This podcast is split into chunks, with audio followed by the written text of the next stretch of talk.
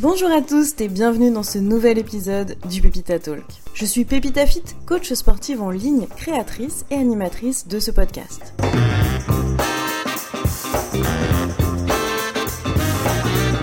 Aujourd'hui, je suis ravie de vous présenter un épisode qui va parler de roller derby. Et pour en discuter en long, en large et en travers, pour comprendre ce sport, en connaître les véritables enjeux et avoir le retour d'expérience de pratiquante, je reçois deux énormes machines, j'ai nommé Lise Lujan et Major. Mais avant de vous lancer l'épisode, j'aimerais vous demander si vous avez noté la qualité incroyable du son de ma voix. Et oui, j'ai enfin changé de micro, et donc cette introduction est enregistrée avec mon nouveau micro. Je remercie très très sincèrement encore une fois les personnes qui ont contribué sur mon Tipeee à soutenir ce podcast, car c'est grâce à vous que j'ai pu faire l'acquisition de ce micro magnifique. Malheureusement, je ne l'avais pas encore au moment de l'enregistrement de cet épisode, aussi le son va rester de qualité inférieure. Cependant, j'espère que les prochains épisodes seront de qualité supérieure. Sur ce, je vous laisse avec l'épisode, j'espère qu'il régalera vos oreilles. Je vous souhaite une bonne écoute.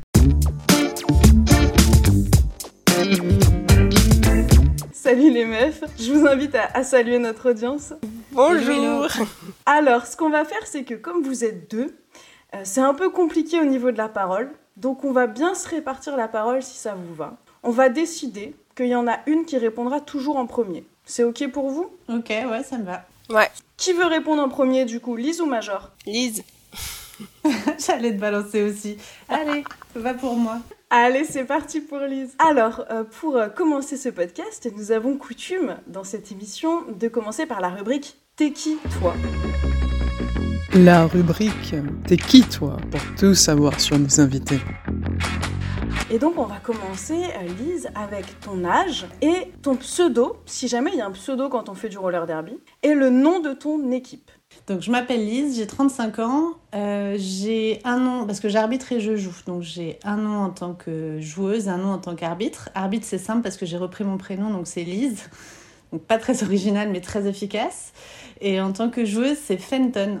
Et le nom de mon équipe, c'est la boucherie de Paris. Pourquoi ce, ce pseudo et pourquoi ce nom d'équipe? Alors, Fenton, c'est parce que c'est une petite vidéo très rigolote d'un chien qui fait n'importe quoi, qui me fait beaucoup rire. Euh, du coup, vraiment, c'est Fenton parce que c'est une énergie que j'aime bien et que j'aime bien. que voilà, j'aimerais bien remettre dans mon jeu. Donc, c'est un petit peu un alter ego un peu, euh, un peu foufou. Et la boucherie de Paris, j'étais pas là à la création, mais de ce que j'ai compris, c'était vraiment un choix d'avoir euh, à la fois quelque chose d'hyper offensif et un peu. ouais, une image qui parle, et en même temps quelque chose qui fasse très Paris dans l'identité parisienne. Du coup, la boucherie de Paris, a priori, ça fonctionnait bien. Ça fonctionne toujours bien. Et du coup, euh, à ton tour, euh, Major, de nous donner ton âge. Euh, du coup, pourquoi ce pseudo? Puisque toi, Major, c'est ton pseudo. Le nom de ton équipe et pourquoi ce nom? Alors, j'ai 36 ans. mon pseudo complet, c'est Major Kusanakil. Donc, c'est un, jeu de mots sur le, un personnage de, de manga, de Ghost in the Shell, le personnage principal. parce que quand j'ai choisi mon pseudo, je voulais trouver euh, une femme badass et que c'est un film que j'adore, donc je me suis dit que ça, ça marchait bien. Et tout le monde m'appelle Major ou Major. Euh, et je joue chez Paris Roller Derby, donc forcément c'est vachement moins drôle comme nom. euh, et chez Paris Roller Derby, il y a trois équipes, euh, et je joue dans la All Star, qui est l'équipe A. Alors on va essayer un petit peu après de décortiquer comment ça marche le roller derby. Donc tu pourras nous expliquer l'équipe A et tout, à quoi ça correspond. Mais euh, je vous remercie du coup déjà pour cette euh, première explication de vos pseudos et de vos équipes. Quels sont à présent les sports que vous avez pratiqués avant, s'il y en a? Bah moi, il n'y en a pas, donc euh, ça va vite. je pense que j'en ai fait petite, mais je suis plutôt la personne qui aimait pas du tout ses cours de PS et qui, dès qu'elle a eu un choix, a arrêté de faire du sport. Donc il n'y en a aucun. Ok, comme ça c'est réglé. Et ça fait combien de temps que tu pratiques le roller derby? C'est ma neuvième saison, ma neuvième année là. Ok. À toi, Major? Euh, moi, j'ai fait du kendo, donc de l'escrime japonaise, euh, entre mes 20 euh, ans et puis jusqu'à pas longtemps avant de commencer le roller derby. et avant ça, je faisais zéro sport parce que j'étais hyper asthmatique et du coup, j'avais pas, enfin, j'avais quasiment jamais le droit de faire de sport en fait. Donc euh, j'ai démarré le sport euh, après le lycée, mais je suis rentrée dedans et j'ai jamais pu m'arrêter après ça. Alors c'est vrai que 20 ans, ça fait un peu commencer le sport, si on peut dire, sur le tard, enfin, par rapport aux nombreuses personnes qui commencent le sport dès qu'elles sont gosses ou quoi. mais du coup, entre vous deux, c'est Lise qui a, qui a commencé sur le encore plus tard, si on peut dire. Et c'est cool parce que ça montre qu'on peut se mettre... Il n'y a pas d'âge en fait pour se mettre au sport, il n'y a pas de, de bon moment. Et du coup, euh, Lise, toi, ça te fait commencer à quel âge? Ouais, j'ai dû commencer vers 26 ans, ouais. Et, euh, et avant ça, je pense que j'étais plus ou moins persuadée que j'avais un problème au cœur et que je pouvais pas courir parce que dès que je commençais à courir, j'étais hyper essoufflée, etc. Et en fait, euh, ouais. En fait, je sais pas si si on commence à parler, enfin parler de ça, mais c'est vrai que moi j'ai commencé le roller derby parce que c'était féministe et que c'est vraiment pour ça que ça m'a pris et que j'aurais pas commencé j'ai rien contre ces sports mais j'aurais pas commencé le tennis ou la zumba enfin parce que c'était pas ça que je venais chercher c'était c'était autre chose. C'était parce que c'était un sport féministe et que ça c'était une, une communauté qui m'attirait vachement en fait. Mais pour tout un tas d'autres valeurs qui sont pas liées au sport. Enfin que le sport c'était plus ou moins un support sur d'autres trucs à aller se jouer et c'est vraiment par ce biais-là que ça m'a pris. Ok, bon, on va, on va de toute façon y revenir, hein. on, va, on va développer ça, ne vous inquiétez pas. Euh, quel est à présent euh, votre niveau, votre palmarès? Alors, je sais pas trop si ça existe en roller derby, mais je mets ça là. Si ça a l'air d'exister d'après le regard, euh, le regard bien compréhensif de Major, et la performance dont vous êtes la plus fière. du coup, j'essaie un peu d'expliquer comment ça fonctionne, n'hésite pas à me compléter, Major. en France, schématiquement, tu as potentiellement l'équipe de France, qui est un mix de joueuses euh, qui sont sélectionnés de façon régulière, donc tous les 3-4 ans selon les occurrences de Coupe du Monde. Donc ils sont un peu, euh, je ne sais pas combien, euh, combien il y a de, de, joueuses, une vingtaine je dirais, dans la sélection. Oui, c'est ça. voilà. Et du coup, ça c'est... et donc toutes ces personnes appartiennent à d'autres clubs et peuvent être sélectionnées. Donc, voilà. Ensuite, au niveau vraiment français, euh, on a le championnat de France. Là, il y a plusieurs niveaux. Il y a le niveau élite, où c'est les huit meilleures équipes on a deux ou trois zones de National 1. Et du coup, là, ça fait une. Je ne vais pas dire de bêtises, mais euh, ça doit faire 3 x 6, 18. Entre 12, enfin une quinzaine d'équipes en National 1. Et ensuite, on a plein de National 2. Et là, c'est euh, toutes les équipes qui ont envie de participer au championnat, donc avec beaucoup euh, de différents niveaux. et donc, moi, mon équipe joue en élite. Et on a. Donc, ça, c'est pour l'équipe A de mon club. Et l'équipe B de mon club joue en National 2. Voilà. Euh, du coup, donc l'équipe A, c'est l'équipe euh, la plus haute en fait, euh, si j'ai bien compris, la, plus, la mieux classée. Ouais, exactement. On va revenir sur la perf dont tu es la plus fière après, du ouais, coup. ça marche. Pour laisser la parole à Major. Et du coup, donc toi, tu disais tout à l'heure que ton équipe était en A. Moi, je suis en A, oui, dans mon, dans mon club. On a trois équipes. une qui est en élite, donc la A. Une qui est en N1, qui est la B.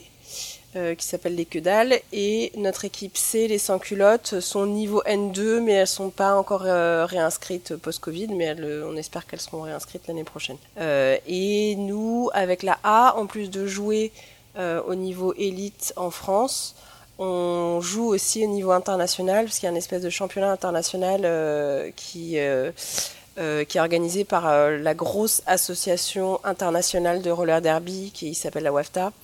Euh, et donc on, joue aussi à ce niveau-là et on se déplace régulièrement euh, en Europe et aux États-Unis. Ok, ok, il y a vraiment euh, du niveau quoi. Et puis ça permet de découvrir un petit peu des contrées lointaines, non? Ouais, oui, oui. Bah, la j'ai découvert la Scandinavie que j'adore grâce au roller derby. On est allé en Allemagne, en Angleterre. Euh, on est allé, euh, où est-ce que je sais pas où est-ce on est allé partout. C'est super agréable et très, euh, enfin c'est super sympa de se faire des, des, voyages un peu dans tous les sens. Et puis aussi c'est du coup ça a un coût assez élevé de faire ça. Donc c'est c'est une passion qui qui peut être qui peut taper dans les comptes rapidement. C'est pas financé du coup? Par la ligue Il y a selon les équipes des systèmes de défraiement en partie ou en tout. Euh, même, mais même comme ça, quand il s'agit de vraiment beaucoup de gros déplacements, euh, ça finit par faire un trou quand même dans ton compte en banque. Il n'y a pas de pro du derby, donc à partir de là, euh, voilà. Si, je peux rebondir, nous on a, en tout cas nous ça nous pose question aussi par rapport à l'empreinte écologique. Je sais pas si vous, ouais voilà, on a souvent ces débats quand on est invité. Donc quand quand on peut y aller en train, bon bah là, euh, je sais pas, on était à Zurich euh, en mois de décembre, bon bah ça se fait en train et du coup c'est chouette. Euh, là, on se pose la question pour Barcelone et il y a une partie de l'équipe qui va poser une journée de plus au travail pour pouvoir y aller en train, parce que c'est pas faisable en train sur un week-end, ça suppose de poser des congés. Mais c'est vrai qu'à chaque fois qu'on se pose la question de et si on partait aux États-Unis, etc., euh, il y a toujours euh, l'aspect environnemental qui tient à cœur de beaucoup de personnes dans la ligue. Et on se pose régulièrement cette question. C'est pas si simple d'un point de vue économique et également pour intégrer le maximum de personnes, mais c'est pas si simple non plus d'un point de vue environnemental et conviction. Du coup, ça a créé un dilemme finalement euh, régulièrement. Du coup, comme tu viens de l'expliquer, j'imagine que vous choisissez toujours le moyen le plus écologique, mais s'il y en a pas, euh, la réponse au dilemme va dans le sens d'aller faire la compétition ou de pas la faire du coup. Alors, j'ai pas de réponse parce qu'en réalité, c'est la démocratie et je pense que c'est pareil chez PRD. Je sais, la démocratie dans nos clubs prend un temps euh, très important. Donc, c'est à la fois une super aventure, mais on discute de vraiment beaucoup de choses tout le temps et du coup, ça dépend. Ça dépend probablement des enjeux, ça dépend, euh, je sais pas, par exemple, on a en Belgique, il y a l'équipe de Namur qui est une très bonne équipe, et qui, mais, mais aller dans leur gymnase, par exemple, ça, ça demande en transport public, c'est vraiment compliqué. Euh, mais on avait très envie de faire ce match, donc finalement on a loué des vannes et on y a été. Alors que bon, en fait, il y aurait peut-être eu une, quelque chose en, en, train, mais on s'est dit, si on rajoute la fatigue de récupérer un bus euh, à la gare la plus proche, enfin, c'était pas faisable. Donc en fait, on a une discussion à chaque fois et on voit ce qui en sort en fait. C'est. J'ai pas de réponse toute faite, si ce n'est démocratie et discussion. Pardon, si je peux rebondir aussi, il y a la, la WEFTA cette année, donc la fameuse grosse association euh, dont nos deux clubs font partie d'ailleurs, euh, qui est aussi euh, géré sous un mode démocratique, c'est-à-dire c'est tous les clubs qui adhèrent, qui prennent les choix de manière démocratique, qui font, qui font des votes, a changé son type de championnat à l'heure actuelle justement pour aussi essayer de gérer ces questions environnementales, de coûts, d'égalité des chances aussi, parce que tous les clubs n'ont pas la même n'ont pas la même égalité des chances par rapport à ça. Quand il y a une question de budget, eh ben, un tout petit club au fin fond de je sais pas où, c'est pas la même chose qu'un club rempli de euh, CSP+ à Paris. Euh, donc euh, ça, c'est des, problématiques qui sont aussi vues par l'entièreté de notre sport et il y a des tentatives de réponse. Je dis pas qu'elles sont forcément parfaites, mais là, par exemple, justement, on essaye de, il y a un découpage en championnats régionaux pour essayer de diminuer les allers-retours à l'étranger, diminuer les allers-retours aux États-Unis qui étaient quasiment obligatoires avant. Donc euh, voilà, on est sur une, on essaye d'évoluer là-dessus euh, tout ensemble. Et ce qui est génial, c'est que comme c'est nous qui décidons de nos propres règles, de comment notre championnat fonctionne, etc.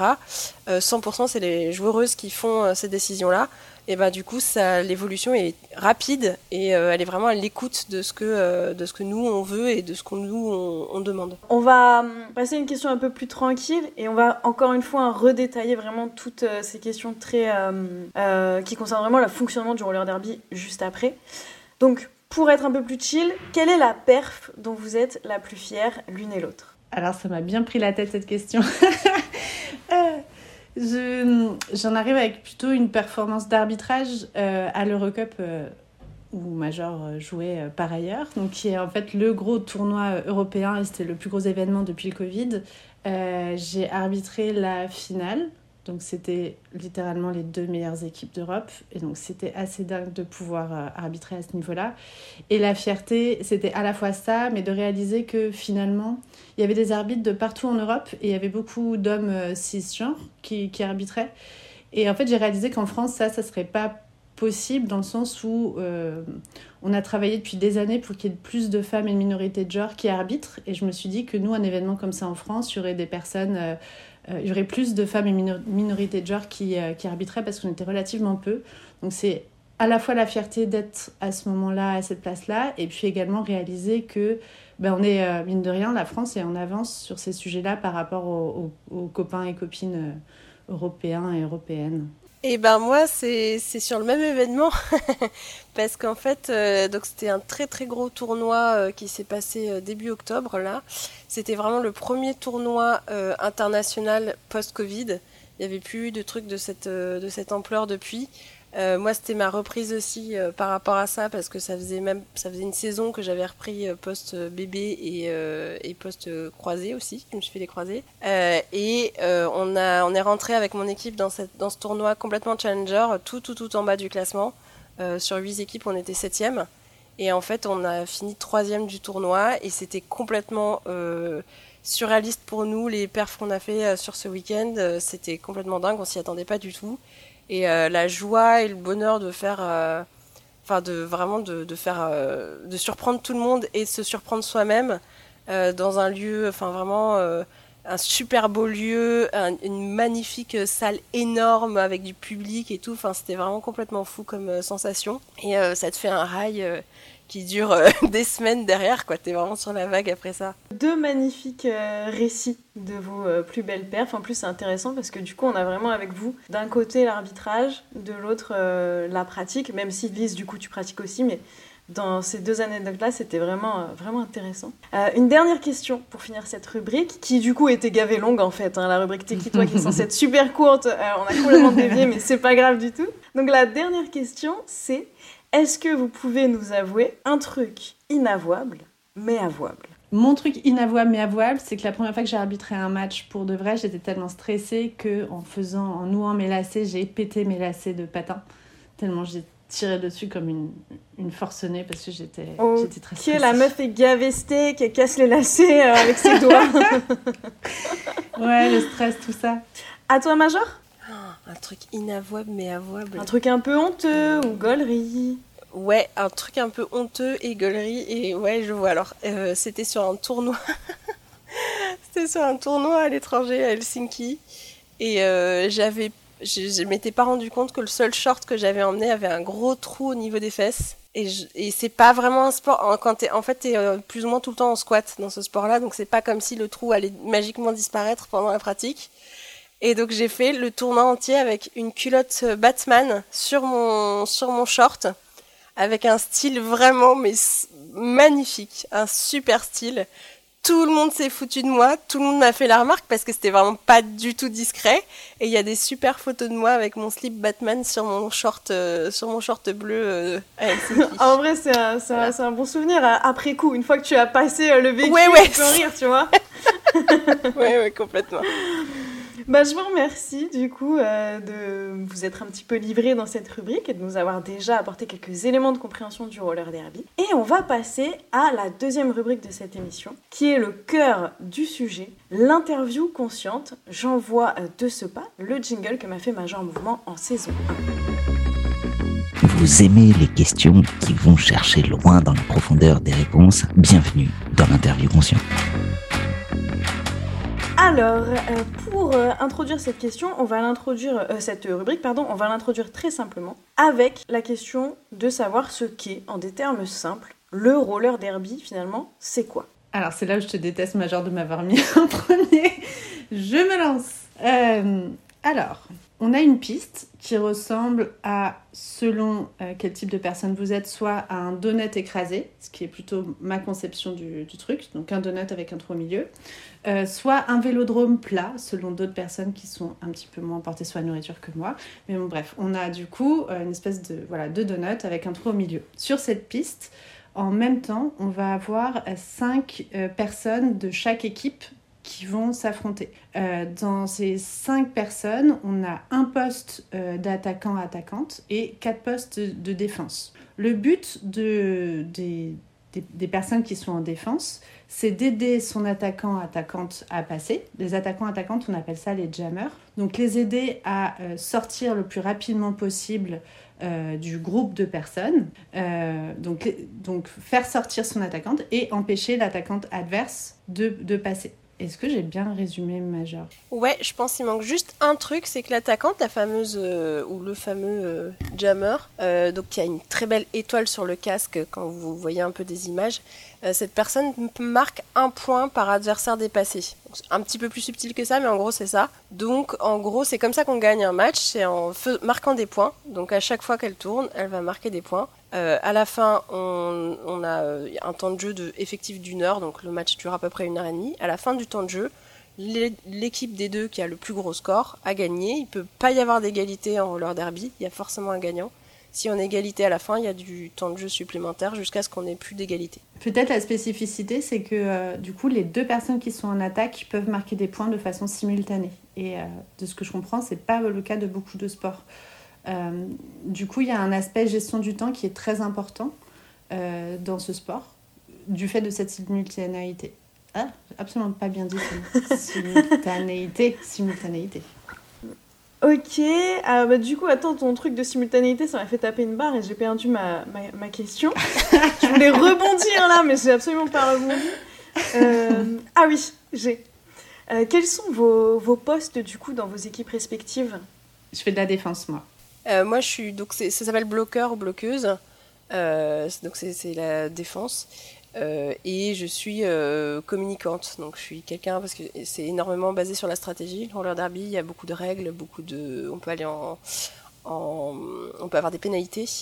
Donc euh, pour éviter tout ça et pour maintenir la stratégie, il y a des gens qui passent leur temps à communiquer sur la piste pendant le jeu, sur les stratégies à adopter, où se placer, comment, etc. Et du coup, vous avez un entraîneur ou une entraîneuse? Non. enfin. En fait, je pense que pareil, on rentre dans, dans, une petite phase de temps, le temps d'expliquer. En fait, le roller derby a beaucoup évolué et justement parce qu'on est de nature, euh, on se pose beaucoup de questions. Euh, là, la tendance actuelle, c'est d'aller plutôt vers de l'auto-coaching.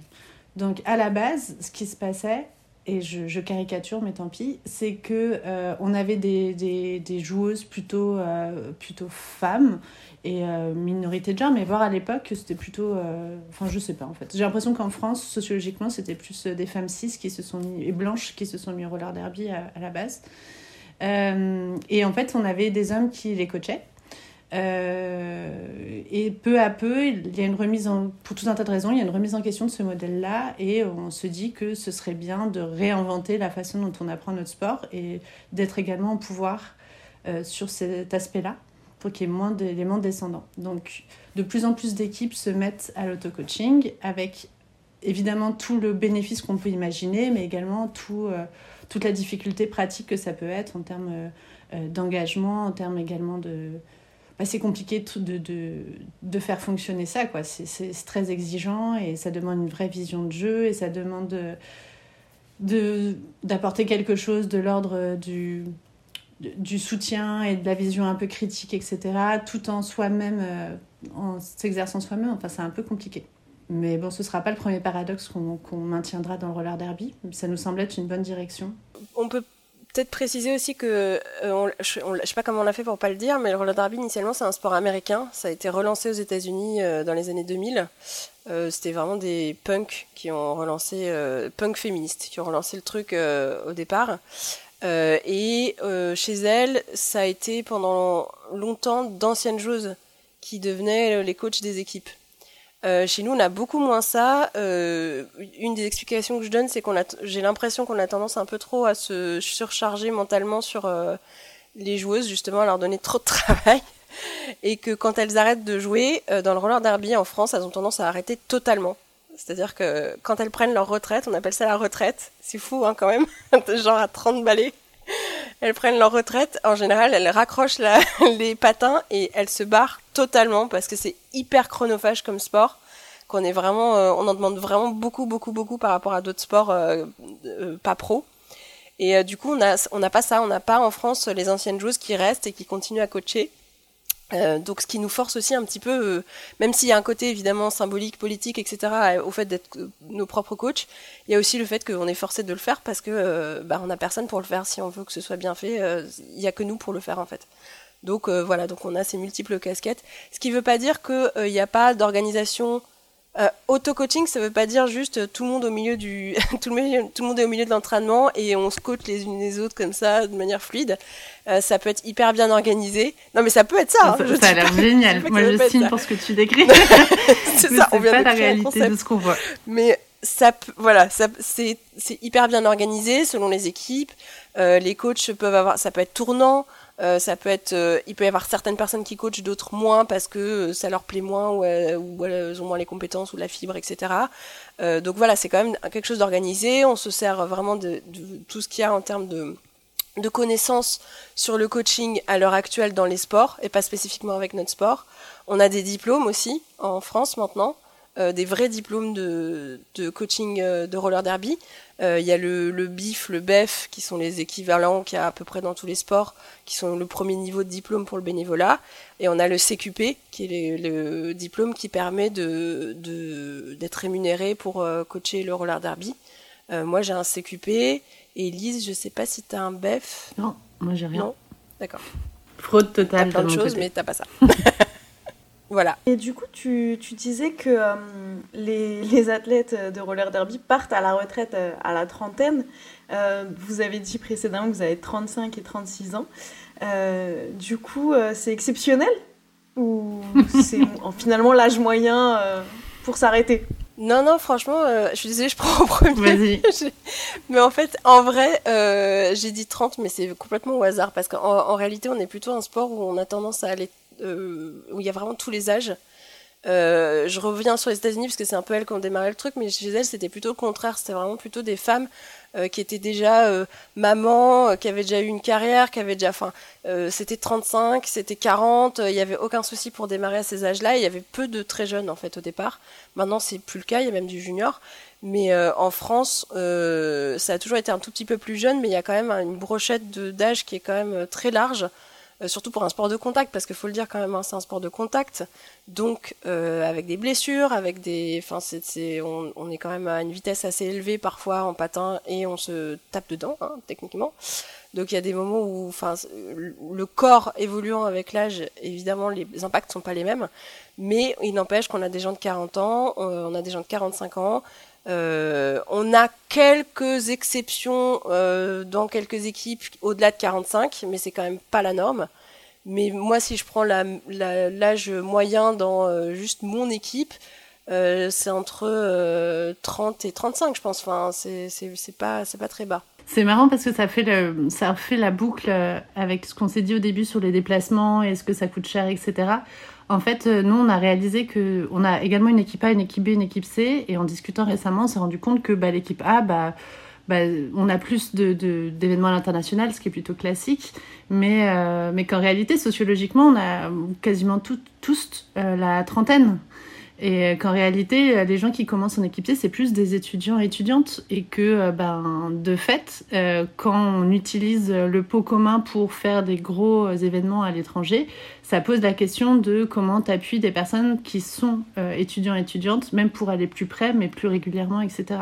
Bref, tout, est, tout est entremêlé. Mais de façon générale, je pense qu'on peut dire, enfin moi j'aime bien me dire que en fait dans roller derby, on avance dans une logique un peu de recherche et développement. Enfin, c'est-à-dire on fait un pas, on se rend compte qu'il y a un trou dans la raquette, on essaye de gérer le trou dans la raquette, on refait un pas, il y a, a bingo, il y a à nouveau un trou dans la raquette. On essaye de réfléchir ensemble de comment on le fait et on n'a pas toujours les et peut-être qu'on peut me dire qu'on n'a pas souvent des résultats parfaits et probants sur tous les sujets. Mais bon, on essaye quoi. On essaye vraiment. Dans tout ce que vous dites là, il y a du coup un truc qui ressort euh, beaucoup, c'est que finalement le roller derby c'est pas juste un sport, c'est un engagement finalement euh, politique, euh, éthique, etc. à plusieurs niveaux. Euh, donc ça, on va, on va le développer parce que c'est, j'ai l'impression, le, cœur de ce sport finalement. Et donc tu le disais précédemment, euh, Lise, ce qui t'a amené au roller derby, c'est que c'était une place féministe. Du coup, comment tu as rencontré le roller derby dans ta vie et qu'est-ce qui, comment s'est fait la rencontre?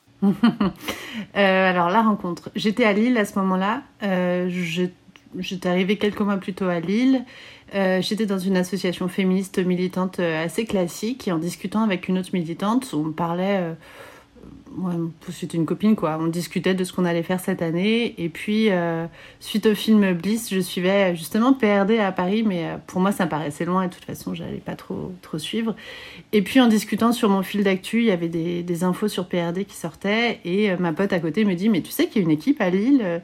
Et en fait en regardant il y avait le recrutement le dimanche suivant, donc je me suis dit que c'était un signe et que j'allais euh, que j'allais postuler. Et en fait, c'était drôle parce qu'à la fin de, de ce, cette session euh, qui a été absolument affreuse pour moi, c'est-à-dire qu'ils nous ont fait euh, courir, enfin faire des trucs que j'avais absolument jamais fait parce que je n'avais jamais fait de sport et des choses qui en fait ont quand même peu de lien avec le roller derby dans les faits.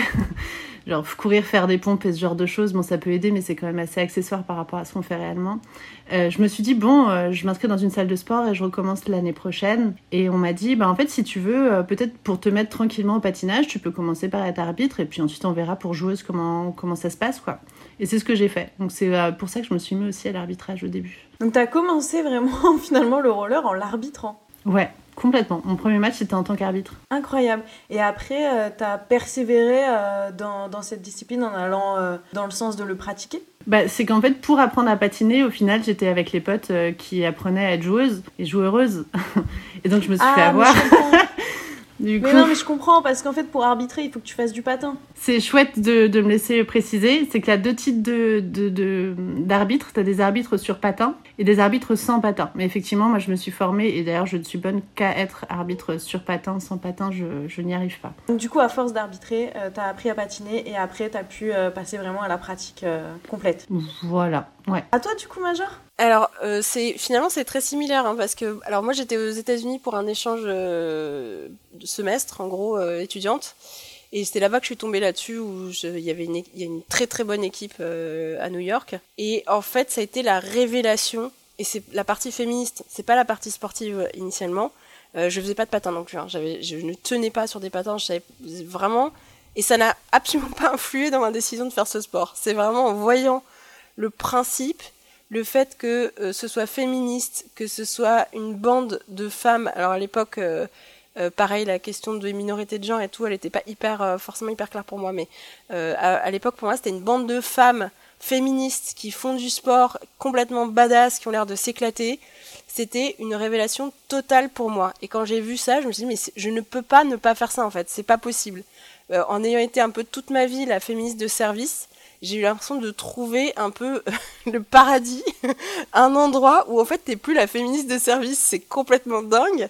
Et c'est pas un endroit, euh, c'est du militantisme, 100%, mais euh, c'est un, un militantisme où tu t'éclates. Et moi j'avais besoin de ça, j'avais besoin de m'éclater, en sortant surtout des arts martiaux où c'est, enfin c'est martial quoi.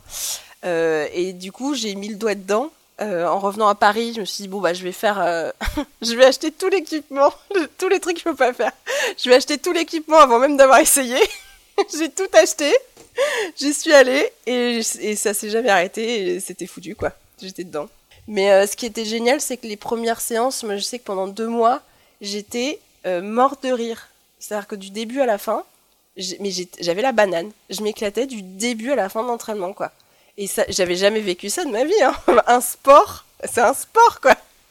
Et du début à la fin, c'était l'éclate. C'était génial. Je m'amusais trop. Et est-ce que aujourd'hui, t'as encore ça Cette éclate du début à la fin? Ah non, alors non. Pour être honnête, non. Euh, beaucoup moins. D'autant que maintenant, à l'époque, j'étais dans une, euh, une équipe qu'on a, dit, on va dire loisir. Euh, là, je suis dans une équipe hyper compétitive où c'est vraiment ça l'objectif. Donc le, je m'é- je, je m'amuse. hein. Franchement, si je m'amusais pas, j'arrêterais. Je m'amuse, mais la dose de fun est plus la même, on va dire. On va avoir l'occasion, je, pense, par les questions suivantes, de, de creuser ça. Du coup, ça me, ça, ça me, me fait penser à, à une autre question et que je me suis posée pendant que je vous entendais parler.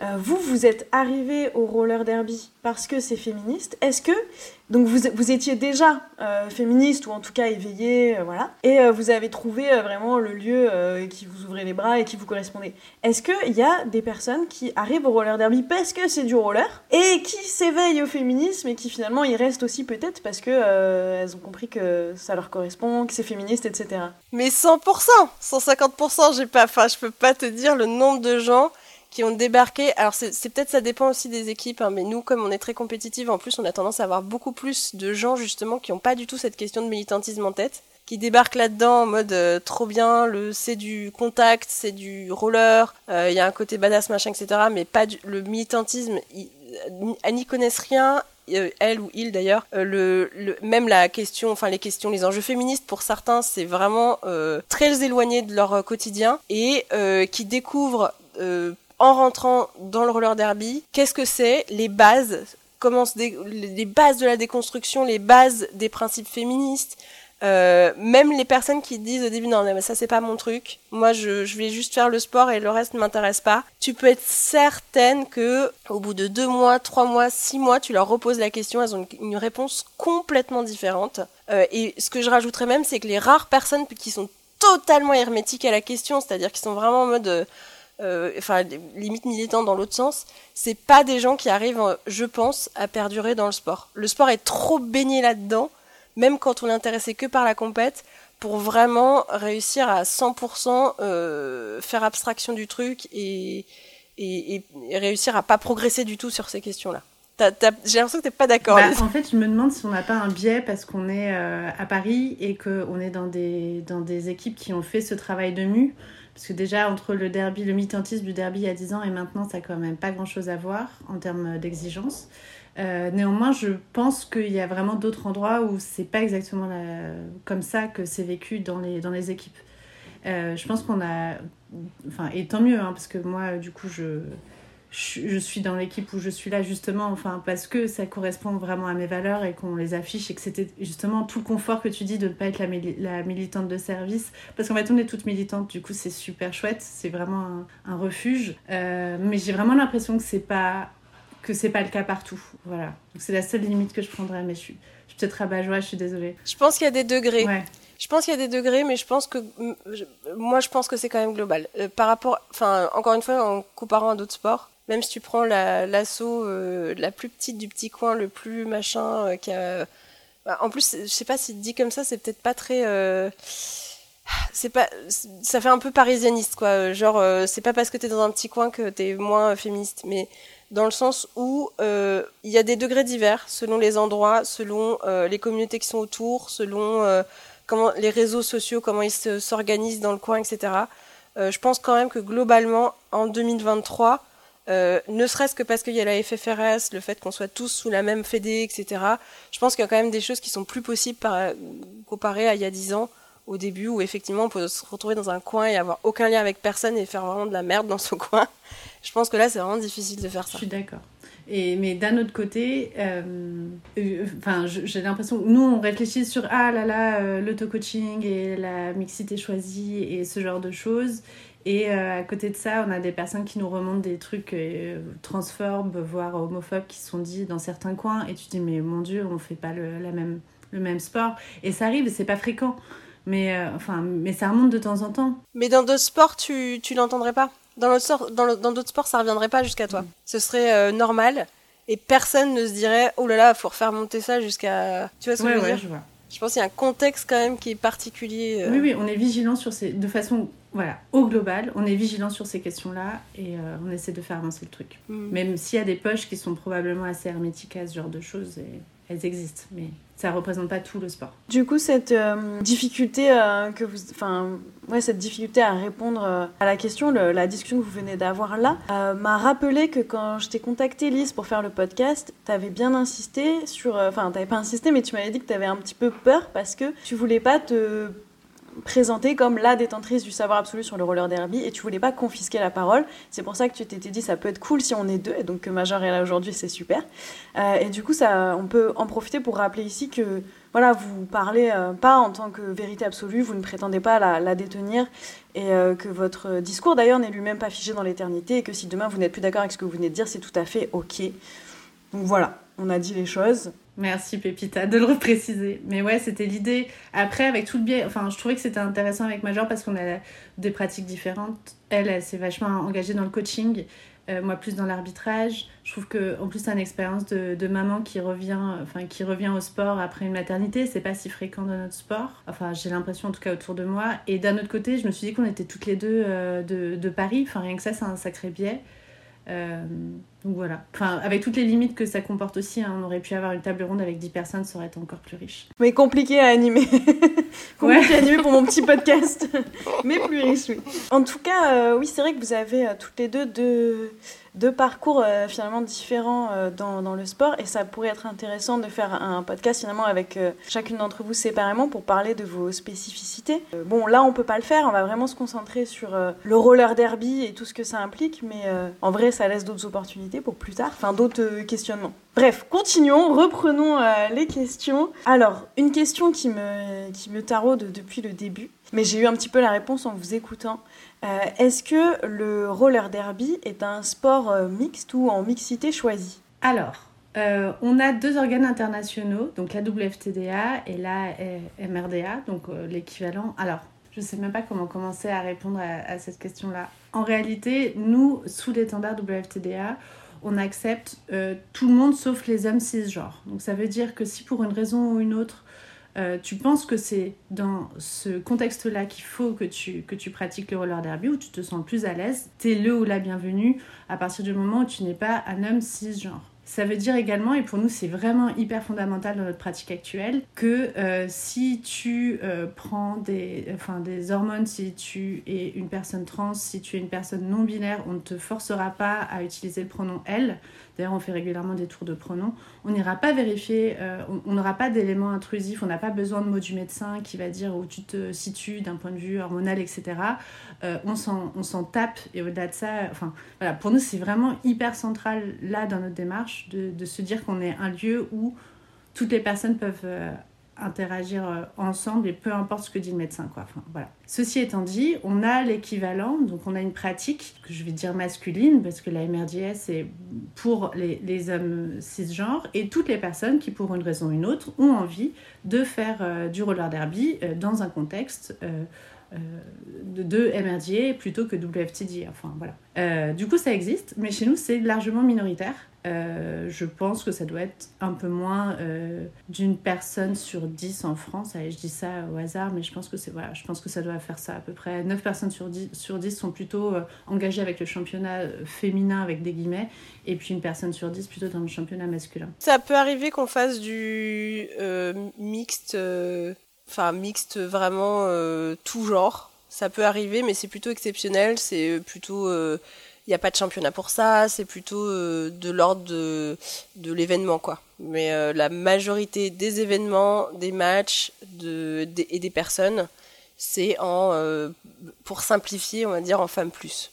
Et peut-être juste, on essaye aussi de se dire qu'on essaie de pas trop valoriser ces, ces contextes-là. En fait, il y a ce, piège de se dire dans un sport de, contact, se dire que bah il y a plus de puissance dans une musculature classique masculine etc. Et du coup, il y avait une certaine euh, valorisation des femmes cisgenres qui pouvaient s'entraîner avec des hommes cisgenres parce que justement ça montre, etc. Et en fait, ce qui sous-tend ça, déjà, il y a beaucoup de, de male gaze et beaucoup également de misogynie intégrée, souvent, enfin pas souvent, mais il est arrivé que des personnes qui soient dans ce cadre-là expliquent que parce que bon, les filles entre elles, euh, c'est compliqué euh, de faire collectif, euh, et la compétition, etc. Ouais, voilà, ce genre de choses. Et du coup, pour toutes ces raisons, en fait, c'est assez... la, la, mixité totale et pas une direction hyper naturelle pour notre sport, parce qu'on essaie justement de d'aller toucher d'autres nœuds que, que, ça, que ça peut embarquer, d'avoir cette mixité. Est-ce que je suis claire? J'ai l'impression d'être pas claire du tout. Parfaitement. Si, si. Euh, on est un des rares sports pour lequel la partie féminine, alors encore une fois quand dis féminine, féminine plus, enfin en tout cas, euh, oui, on va dire féminine plus, euh, est la plus regardée, la majoritaire, la plus, celle qui a le plus de public. c'est extrêmement rare si tu prends tous les sports qui sont pas esthétiques, c'est-à-dire si tu prends les sports qui sont pas notés sur une, une note esthétique, patinage, etc. Ah, je crois même pas qu'il y en ait d'autres en fait, de sports comme ça où c'est les femmes qui, ont la plus grosse médiatisation, le gros du sport, le haut de la compétition, etc.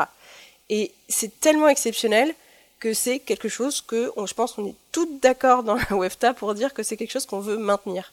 Le principe de dire à un moment, il faut qu'on soit tous ensemble dans le même euh, gros machin, génial. Quand on aura résolu toutes les situations d'oppression, on pourra faire ça.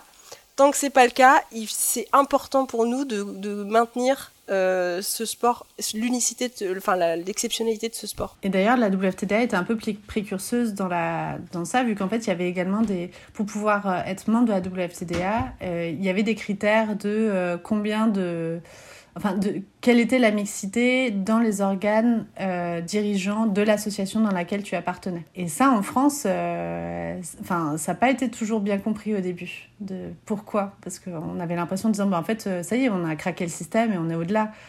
Alors qu'en réalité, euh, bah, pas nécessairement. Quoi. Enfin, je suis très contente que la WFTDA nous ait interrogé sur ça et que maintenant on en arrive euh, au stade où on en est là. Alors, vous parliez de euh, male gaze, mais aussi de comparaison avec des sports à visée esthétique. Il me semble que c'est les termes qui étaient employés, je suis plus très sûre, comme le patinage par exemple. et justement, j'avais une question sur le sujet. Est-ce que le roller derby est sexualisé comme euh, le sont des sports euh, féminins comme euh, le volet, le patinage, etc. Ce qui est sûr, c'est qu'il n'est pas sexualisé comme les, comme les sports que tu viens de décrire. Néanmoins, est-ce qu'il n'est pas du tout sexualisé? Je suis pas certaine. je pense que c'est un travail qu'on a depuis sa création en France depuis une dizaine d'années, de, réfléchir à ça, réfléchir également au, male gaze dans nos, pratiques, mais ça allait également dans les communications autour de nos événements, etc. Euh, néanmoins, une fois qu'on a dit ça, je pense qu'il reste de gros biais qu'on n'a pas encore su bien traiter. Euh, typiquement, tout ce qui est bail de, de, grossophobie, tout ce qui est également euh, bah voilà, racisme et microagression raciste. Non, mais là, je vais peut-être laisser la parole à Major parce que c'est toi qui avais également remonté euh, la question des photos et de qui était pris en photo sur les événements de roller derby. C'était hyper intéressant. Ouais, parce qu'en fait, je pense que ça dépend de. Quand tu dis est-ce que le sport est sexualisé, ça dépend de par qui. Si on parle des médias, euh, pour moi, la réponse, elle est oui. Parce que euh, la première porte d'entrée pour beaucoup de médias par rapport à notre sport, c'est souvent ça. C'est souvent des, des vieilles conceptions de bliss, etc de euh, nana en mini-jupe qui se tabasse sur un track. Et ça, ça existe toujours cette conception-là pour eux. Il y a beaucoup de médias, quand ils viennent nous voir, ils nous parlent de ça en premier. Euh, surtout s'ils n'ont pas fait le boulot de voir, d'aller regarder à quoi il ressemblait notre sport maintenant et qu'il ressemblait plus du tout à ça. Euh, donc, pour moi, ça reste un truc qui nous revient régulièrement, dont on revient nous parler et sur lequel nous, on est obligé de rediscuter à chaque fois parce qu'en plus, c'est pas aussi simple que de dire c'est plus ça le sport. Parce que c'est pas vrai non plus. Euh, ça existe encore des femmes euh, en mini-jupe euh, qui font du roller derby et c'est absolument pas un problème. c'est juste que c'est Pardon Oui, les barésies. Les, barésies, ah, ça, existe encore et c'est pas un souci, mais c'est pas le sport. Notre sport n'est pas que ça et surtout la, porte d'entrée du sport, elle n'est pas à travers ça. Donc, donc pour les médias, on va dire mainstream, etc. voilà, cette question, elle se pose à chaque fois.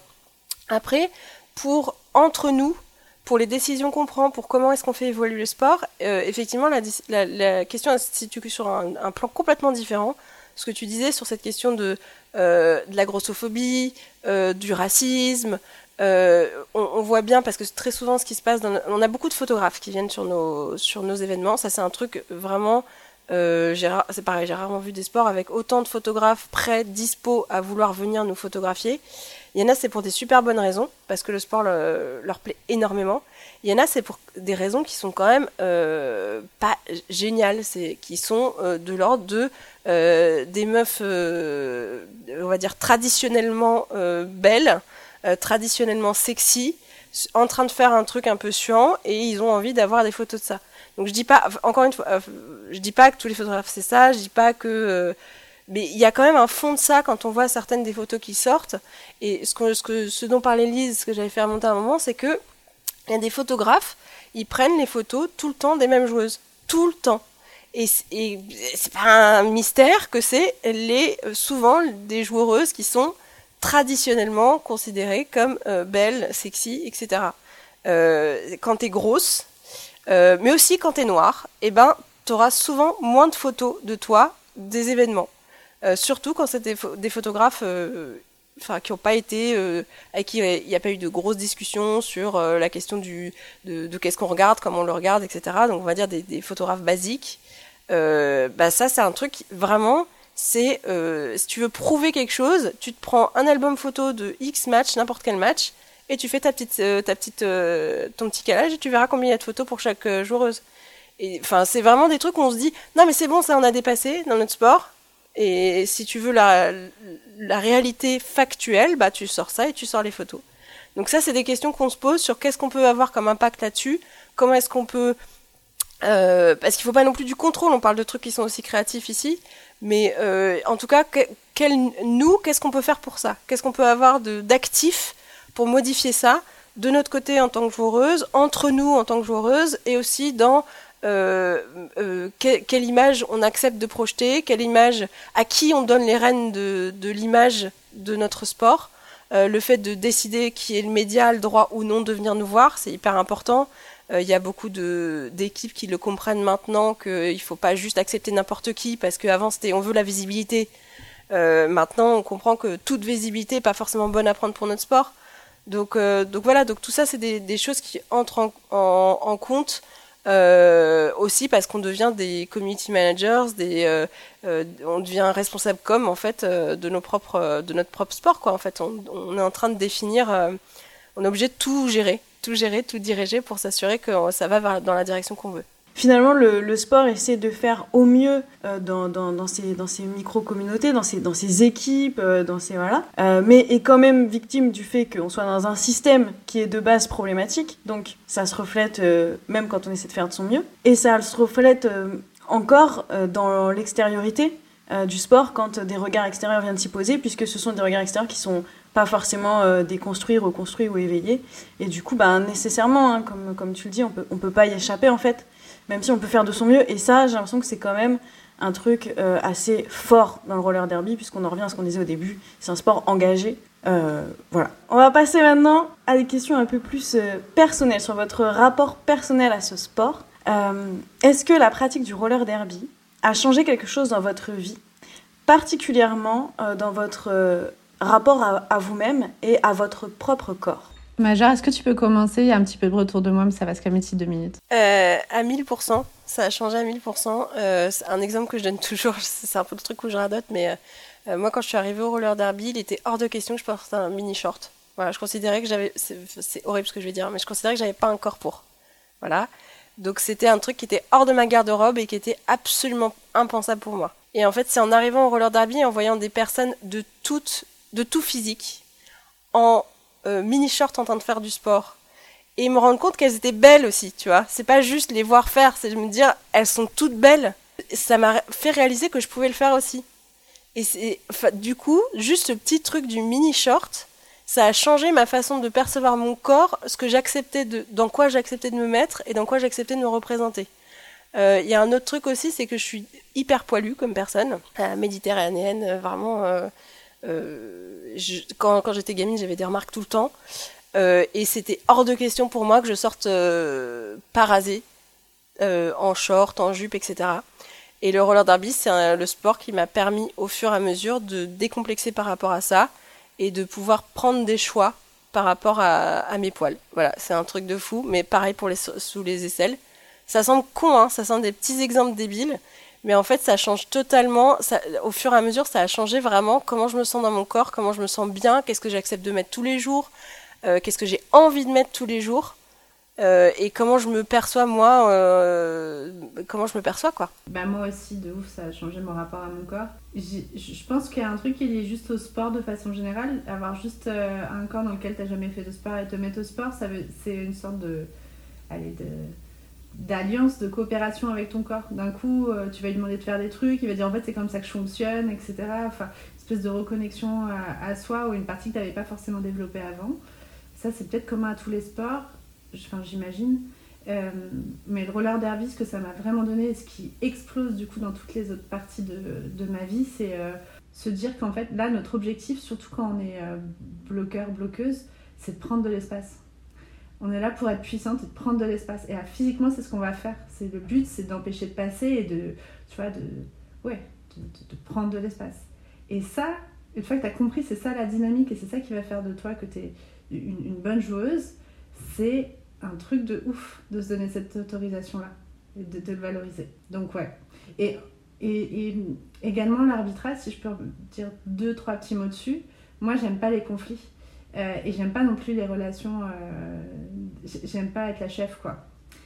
Et du coup, l'arbitrage, forcément, dans le roller derby, enfin, t'as bien compris qu'on réfléchit sur plein plein de choses en même temps. Du coup, l'arbitrage le roller derby, j'imagine que t'as une façon de faire qui est un peu différente dans les autres sports. Et là, la question, c'est comment tu fais cohabiter bah là, toutes les valeurs qu'on s'est dit, notamment la réciprocité, euh, le fait de ne pas avoir trop de descendants, etc., avec une position de pouvoir. Euh, et également euh, accepter bah, voilà, des désaccords où à un moment il faut trancher il y a des gens qui, qui vont perdre de, de l'arbitrage que tu, que tu as eu. Enfin, C'est-à-dire que tu donnes une pénalité à une personne, cette personne est légitimement euh, pas contente, enfin voilà, c'est un impact négatif sur elle. Et du coup, c'est hyper. Enfin, moi, ça m'a vachement apporté aussi. Par exemple, je me souviens qu'au niveau pro, une fois que j'ai réussi à débloquer ça au niveau du roller derby, il y a des fois où je me disais, ok, là on est dans le théâtre, et là tu vas en mode euh, arbitre de roller derby, quoi. Et du coup, j'étais en mode, bon, bah, ok, je, comprends, néanmoins, c'est ça ma position, et c'est comme ça qu'on va faire de, toute façon, mais euh, je comprends que ce soit pas, euh, voilà, que ce soit désagréable, mais voilà, c'est comme ça. Et, et voilà. Non, mais ça ça a été vraiment un catalyseur, enfin, j'ai même pas le bon terme en fait, de plein de choses de roller derby. Dans mon, raccord, mon rapport à mon corps et mon rapport également à plein de facettes de mon identité que j'avais pas forcément vachement exploré jusqu'ici. Mais aussi parce que finalement, on n'a pas forcément la, la place, euh, l'autorisation, euh, entre guillemets, de le faire au quotidien et que là, tu as rencontré ce sport qui te donne tout le loisir de le faire et après, tu te dis, bah, en fait, je peux le faire partout. Ouais, mais je pense que c'est aussi l'autorisation de pas être jolie, tu vois. Je me souviens, tu vois, de quand j'ai commencé justement à Lille, on, on avait euh, le, lieu de, où on s'entraîne, c'est à côté d'un parc, et il y avait des coachs sportifs à côté. Et euh, je me souviens qu'exactement en même temps, il y avait des groupes de, femmes qui s'entraînaient sous la houlette euh, d'hommes euh, cis. Et ça s'appelait Belle et sportive. Et moi, ça me rendait ouf, parce que j'étais en mode genre, même dans le sport, je suis censée être belle, vous êtes sérieux? Genre là, je transpire, genre je suis rouge, je fais des trucs pas bien. Et là, en plus, j'ai encore l'injonction de continuer à être belle dans ce truc-là. Ça me rendait ouf. Alors, on va passer à des questions pratico-pratiques euh, sur le roller derby. Et on va essayer de se dépêcher hein, parce que euh, le, temps euh, de ce podcast nous est compté. Donc voilà, si vous arrivez à synthétiser les réponses, comme ça on peut continuer à, à discuter mais euh, sans déborder dans le temps. Du coup, c'est quoi le but quand vous arrivez à l'entraînement pour vous entraîner au, au roller derby? C'est quoi l'objectif de la séance de l'entraînement? Moi, je dirais, vraiment pour condenser, c'est de trouver des solutions. C'est vachement condensé là, la vache. ok, bon, je crois qu'on peut sortir. en tête, l'entraînement pour trouver des solutions, que ce soit physique ou que ce soit dans les stratégies de jeu, ou voilà, tout est mixé. Pour moi, c'est on trouve des solutions. Dans une espèce de Tetris géant à vitesse accélérée, faut qu'on trouve des solutions et on voilà, sur tous les plans. Euh, ok, alors peut-être moi je vais faire une réponse plus euh, plus de coach en fait du coup. Euh, pour moi l'objectif d'un entraînement c'est on va devoir faire vraiment si je veux être pratico-pratique un entraînement je dois planifier un entraînement qu'est-ce que c'est dedans c'est quoi les objectifs? Il y a besoin d'agilité il y a besoin de renforcement physique de cardio donc vraiment la partie euh, commune à tous les sports Euh, et après il y a besoin de stratégie de jeu commun euh, de jeux collectifs, de communication, etc. Donc il va y avoir en gros trois grosses étapes dans un entraînement en général. Du patinage, du renforcement physique et des phases de jeu, ce qu'on appelle des phases de jeu, donc vraiment des tout, tout, tout petits morceaux très très précis d'un moment dans un match euh, qu'on répète un milliard de fois, ou alors à l'inverse, des moments très très larges, une minute, deux minutes de jeu, euh, où on va essayer de répéter tout ce qu'on a fait et de les connaître par cœur, par cœur, par cœur, par cœur. Donc un des objectifs de l'entraînement, comme dans tous les sports, hein, c'est de l'avoir tellement fait qu'on se connaît par cœur les unes les autres, vu que là c'est collectif, contrairement à d'autres sports. Par contre, c'est collectif, donc pour être collectif, il faut qu'on ait tellement fait les choses, qu'on se connaisse tellement bien nos défauts et nos, et nos faiblesses qu'on est, qu'on est, que le jour du match, on a, on a rien à découvrir, on sait ce qu'on a à faire. Combien de temps dure un entraînement euh, globalement? Et combien d'entraînements par semaine vous avez pour être euh, des équipes euh, performantes euh, ou pour progresser? Alors nous, on a trois entraînements par semaine. Euh, et dans la durée, c'est entre euh, 2 et 2h et 2h30. C'est pareil pour nous. C'est pour euh, l'équipe A, donc pour chaque équipe. Hein. Chaque équipe a trois entraînements, accès à trois entraînements par semaine, d'une durée de euh, une heure et demie à deux heures et demie, on va dire. Qu'est-ce que c'est euh, l'échec en roller derby? Est-ce que, euh, est-ce que l'échec c'est juste de ne pas gagner le match? Ou est-ce qu'il y a euh, d'autres formes d'échec qu'on peut rencontrer euh, au quotidien à l'entraînement par exemple? Euh, moi, je suis emmerdée avec ta question parce que je suis pas du tout compète. Euh, c'est- c'est au bout d'une heure de, de podcast, j'annonce. Suis pas compète. Du coup, c'est pas ça que je viens chercher. Et du coup, euh, les résultats du match, je veux dire, si l'équipe en face elle est plus forte et si on a fait un très beau jeu, bah, je peux être contente d'une défaite. Et je peux être assez mécontente d'une victoire si on a mal. euh, Enfin, j'ai l'impression de dire un, cliché euh, euh, tout pété, désolé, bref. Du coup, l'échec, je sais pas, je sais pas comment répondre à ta question. Euh, j'ai l'impression qu'il y a un truc d'insécurité qui, est à gérer, mais qui est peut-être. Enfin, moi, je vois le truc plus psychologique. On a des phases d'insécurité quand tu progresses, quand tu stagnes, euh, quand tu as l'impression de ne pas être au niveau des autres, quand tu as une grosse échéance qui arrive et ça va être compliqué.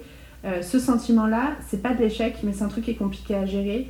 Et, euh, et j'ai pas de solution simple non plus pour y répondre. J'ai l'impression que c'est beaucoup dans la discussion, essayer de trouver c'est quoi tes drivers à toi. Et du, coup, c'est un peu complexe, mais j'ai pas. Je suis désolée, je réponds pas vraiment à ta question. J'ai pas trop de réponses sur c'est quoi, c'est quoi un échec et c'est quoi la réponse à un échec. Major, fais mieux. Fais mieux que moi. Euh, bah, ce qui est marrant, c'est que finalement, tu vois, en étant euh, plutôt dans la compétition, la, ta première partie de réponse, elle est la même pour la mienne, hein, parce que c'est mm.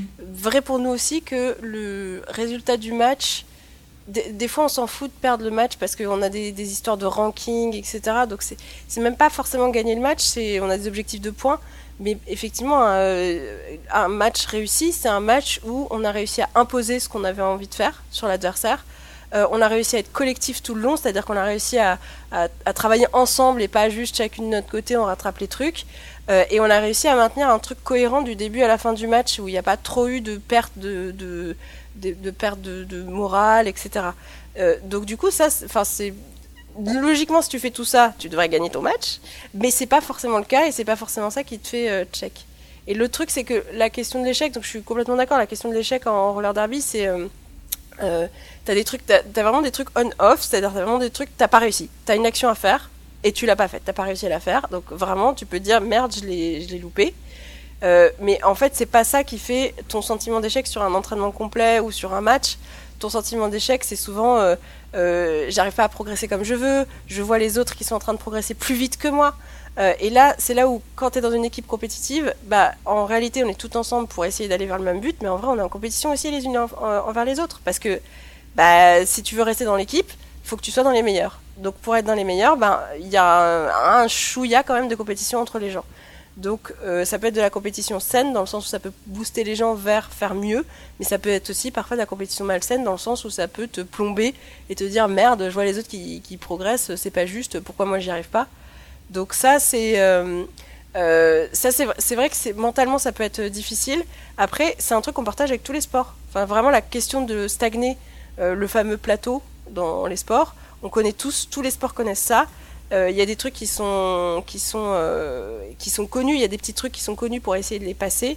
Euh, la particularité du roller derby, c'est vraiment le côté collectif. C'est que quand on est dans la merde, qu'on n'y arrive plus, une des options qu'on a, c'est d'aller voir ses potes, d'aller voir ses coéquipiers et de dire voilà, j'y arrive pas, ça marche pas, est-ce que tu peux m'aider Est-ce que qu'est-ce qu'on peut faire Comment on peut faire pour que ça fonctionne? Et euh, je pense que c'est un sport où, vraiment on est capable de le faire. Oui, ça me fait bien, mais ce que tu disais, tu disais qu'au début, tes premiers trainings, tu passais ton temps à rigoler, etc. Moi, perso, j'ai réalisé que euh, mon driver, c'était vraiment genre euh, bah, la joie et le fait d'être contente d'être là. Je suis une meilleure joueuse quand je suis heureuse, en fait. Et que quand ça va pas, pour me sortir de ma spirale négative, ça va être justement d'aller chercher de la joie. Et du coup, j'ai besoin de mes potes pour rechercher de la joie. Et quand ça va pas, une façon de me sortir de ma torpeur, c'est d'aller chercher justement d'aller réintégrer des trucs de joie dans le, et des trucs, des moments un peu de, de rigolade. De t'amuser, quoi.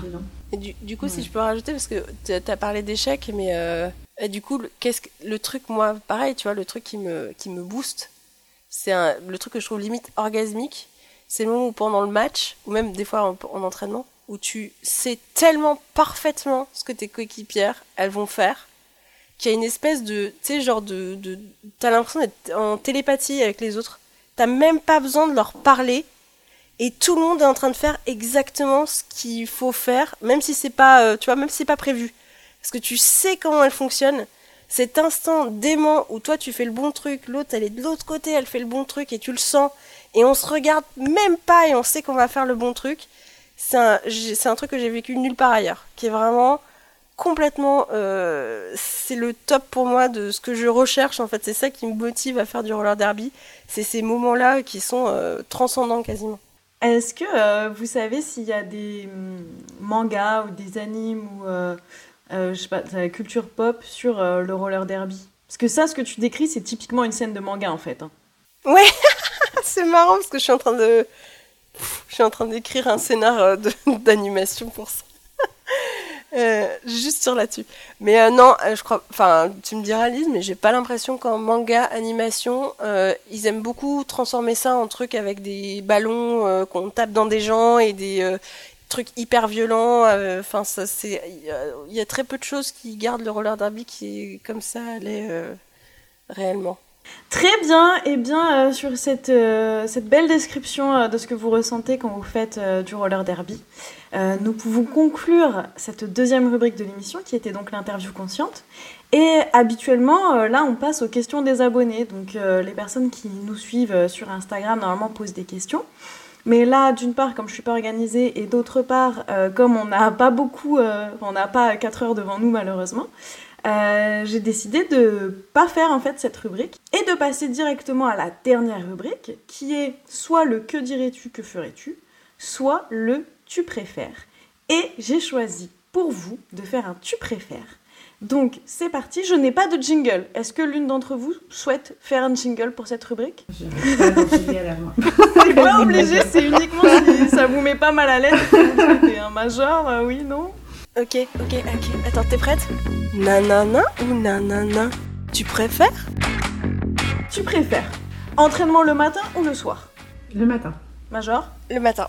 Ok, pourquoi pas le soir du coup toutes les deux? Euh, t'es- quand t'es déjà KO de ta journée, moi je suis quelqu'un du soir d'habitude, mais quand t'es déjà KO de ta journée, euh, ça demande énormément de mental le roller derby. Et donc, même si le physique fonctionne, le soir, euh, t'as la partie mentale qui décroche et ça devient hyper difficile. Ouais, ouais, euh, pareil. Bon, moi, pour le coup, je suis plus du matin, donc euh, je préfère euh, avoir toute mon énergie à ce moment-là pour. euh, Mais en fait, on n'a pas d'entraînement le matin, sauf quand vous nous invitez les PRD. Mais nous, on n'en a pas. Mais dans l'idéal, ce serait ça. Alors, vous préférez On a un petit peu eu la réponse en vrai, enfin, pas vraiment. Bon, je pose la question. Vous préférez gagner ou perdre? Non mais gagner Non mais... Non mais gagner quoi euh, Gagner Ouais, allez. allez, va pour gagner. Oui, oui, gagner. Vous préférez Alors, attendez, faut que je, je comprenne ma question là. Être dans une équipe ultra soudée, mais qui perd tout le temps, ou être dans une équipe pas ultra soudée, mais qui gagne à tous les coups? Euh, si vraiment tu fais les trucs entre les deux, enfin, pour moi, je préfère être dans une équipe soudée. Enfin. Mais après, tu dis pas. Mais en fait, ta question, elle est un peu piège, parce qu'elle dit pas hyper soudée, alors c'est. Dans quelle mesure c'est pas hyper soudé, etc. Bref, si on est caricatural des deux côtés, ouais, c'est ça. Bah, je préfère euh, perdre, et- mais qu'on soit soudés. Major? Ah c'est dur hein. Euh, Je vais dire, je vais dire, euh, je vais dire gagner, mais avec l'astérisque en vrai il faudrait que je développe parce que c'est pas juste ça. Bah en fait euh, moi, moi, ce que j'aime c'est aller le plus loin possible, mais dans le sens où vraiment être le plus fort fort fort possible. J'aime expérimenter le moment où le jeu devient hyper difficile. Et euh, du coup c'est ça qui prime. Donc c'est pour ça quand tu dis tu as une équipe qui est pas hyper soudée mais qui gagne beaucoup, j'imagine que c'est une équipe qui est hyper forte aussi. Et du coup c'est ça que je cherche. Donc c'est pas tant le fait de gagner que le fait d'être dans une équipe qui est vraiment euh, hyper euh, challengeante. Et moi j'ai besoin de ça. Je me fais, si j'étais dans une équipe hyper cool, tout le monde s'aime et c'est super soudé, mais que j'ai l'impression que euh, on n'est pas au fond de ce qui est possible, et ben je crois que je me ferais chier. Dernière question. Je suis pas sûre de ma question. Vous préférez jouer ensemble l'une avec l'autre ou jouer euh, contre l'une euh, de l'autre? On n'a jamais joué ensemble, c'est compliqué de répondre. Non, on n'a jamais joué ensemble. Euh, mais moi, je... Et mais on s'éclate quand on joue l'une contre l'autre. hein. Franchement, et moi j'aimerais bien jouer avec toi, dans l'absolu. Bah oui, non mais carrément. C'est vrai. En fait, euh, ça me donne trop. Faut qu'on se fasse un... Faut qu'on se fasse un événement où on est ensemble. Donc la réponse c'est euh, on joue contre et on aimerait jouer ensemble. et bien voilà, euh, le podcast euh, touche à sa fin. Donc déjà vraiment, je vous remercie euh, de nous avoir autant euh, donné sur le roller derby.